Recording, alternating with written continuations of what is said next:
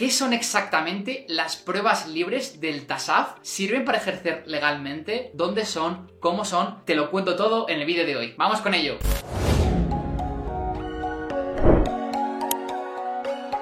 Nombre es Marco Gutiérrez, soy el fundador de AudioFit, la primera academia online para entrenadores de España especializada en fitness y en nutrición deportiva. Y en el vídeo de hoy voy a explicarte todo sobre un proceso legal que se denomina pruebas libres, que es una manera totalmente legal de obtener ciertos títulos, como por ejemplo la ESO, bachillerato, FPs medios, FPs superiores. Y en este caso, AudioFit prepara para las pruebas libres del técnico superior en dietética. Lo hacemos así porque en el caso de dietética, de hacer dieta de manera legal, solo tiene tienes la opción de estudiar la carrera o el FP superior. En el caso de entrenamiento hay una tercera vía que te contaré al final que me parece superior a las pruebas libres. Pero no nos adelantemos. Las pruebas libres tienen su origen en España en el 2006 y nacen como una forma de que la gente que trabaja, que en su momento no estudió la ESO o bachillerato, pueda hacerlo. Entonces la gente estudia un temario, que es el que está publicado en la ley que crea ese título oficial, y hace el examen. Y si aprueba las asignaturas de las cuales se compone ese título oficial, pues consigue el mismo título que si literalmente hubiese ido de manera presencial tanto efectos legales, efectos académicos, efectos de oposiciones, etc. Y esta forma de obtener estos títulos surge en el año 2006. Sobre todo va enfocado a dos perfiles. Uno, gente que trabaja, que está muy ocupada, que tiene más de 25 años en general. O dos, personas que quieren formarse con gente muy top en una academia privada, como si fuese una academia de oposiciones, en lugar de ir presencialmente a un centro. Respecto a la validez legal de una titulación obtenida mediante pruebas libres, es exactamente la misma que si lo estudiases de manera online o presencial en un centro de formación profesional oficial. Por supuesto, la principal ventaja son dos. Uno es el coste. Un curso para hacer las pruebas libres suele rondar entre los 1.500 y los 2.500 euros, cuando una formación privada de FP superior te cuesta entre 4.000 y 6.000 euros como mínimo. Y la segunda ventaja es la duración. Hablamos de que una FP superior, por ejemplo en la Comunidad Madrid, tiene que ser obligatoriamente mínimo en dos años. Ya se acabaron como tal los FPs intensivos en 12 meses, que antes sí que existían, y ahora tienes que estar 24 meses matriculado en un centro de FP superior para poder conseguir el título. Sin embargo, mediante pruebas libres podrías estudiar todas las asignaturas del TASAF, presentarte y si apruebas el 100% de ellas y luego hacer las prácticas, obtendrás tu título de técnico superior en acondicionamiento físico y potencialmente puedes hacerlo en menos tiempo. Vamos a ver rápidamente en qué sitios de España se convocan estas pruebas libres para el técnico superior en acondicionamiento físico.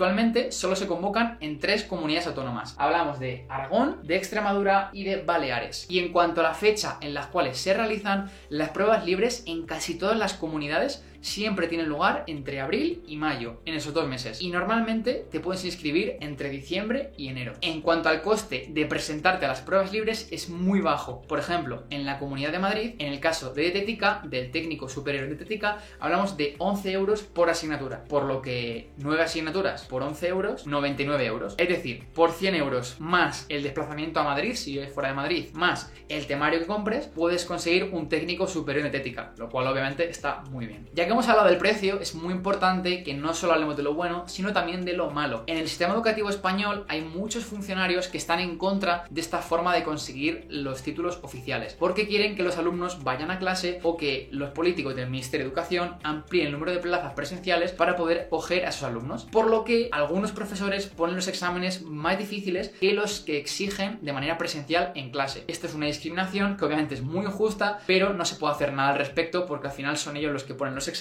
y siempre y cuando te pongan preguntas dentro del temario oficial, pues tú no puedes hacer nada. Así que la única solución real es estudiar mucho más que si estuviese de manera presencial y en lugar de estudiar para sacar un 5, estudiar para sacar un 8 o un 9 y así al menos te asegura de que vas a aprobar esa asignatura. Otra dificultad añadida de las pruebas libres en el caso del TASAF o incluso del TSD es que hay una serie de asignaturas que tienen una parte práctica y al hacer un curso online o comprar un temario es difícil saber si vas a poder aprobar esto. Por ejemplo, en el caso de AudioFit con el CPD, nuestro curso para ser dietista de AudioFit, en el que te preparamos para las pruebas libres, pero del TSD lo que hacemos es hacer un curso online de laboratorio grabado y además te mandamos una serie de vídeos complementarios y en la corta experiencia que tenemos, tenemos un 100% de aprobados. Es cierto que se han presentado pocas alumnas, pero de momento las que se han presentado han conseguido aprobar la parte de práctica de laboratorio en las pruebas libres, lo cual nos hace muy felices. Y por último, y esto creo que es lo más importante, ¿cuál es la mejor opción para poder trabajar como entrenador personal en España? Tienes poco tiempo, quieres aprender lo máximo posible y por supuesto pagar lo mínimo posible. Eres un tío inteligente. Para mí, la mejor opción es estudiar el certificado de profesionalidad de acondicionamiento físico. ¿Por qué, Marcos? Porque este título es igual de válido que el TASAF para poder ejercer como entrenador personal, como monitor de sala y sobre todo si quieres emprender en el mundo del fitness, crear un gimnasio desde cero, ya sea de powerlifting, de culturismo o incluso montar un box de cross training. El certificado de profesionalidad es totalmente válido a efectos legales y sobre todo el temario que tendrás que estudiar es uno más específico de fitness y dos es mucho más corto. Hablamos que un TASAF son 1600 horas de estudio y 400 horas de práctica. Un certificado de profesionalidad son 590 horas en total. Por lo tanto, es casi cuatro veces menos horas académicas. Así que, si quieres conseguir el certificado de profesionalidad de acondicionamiento físico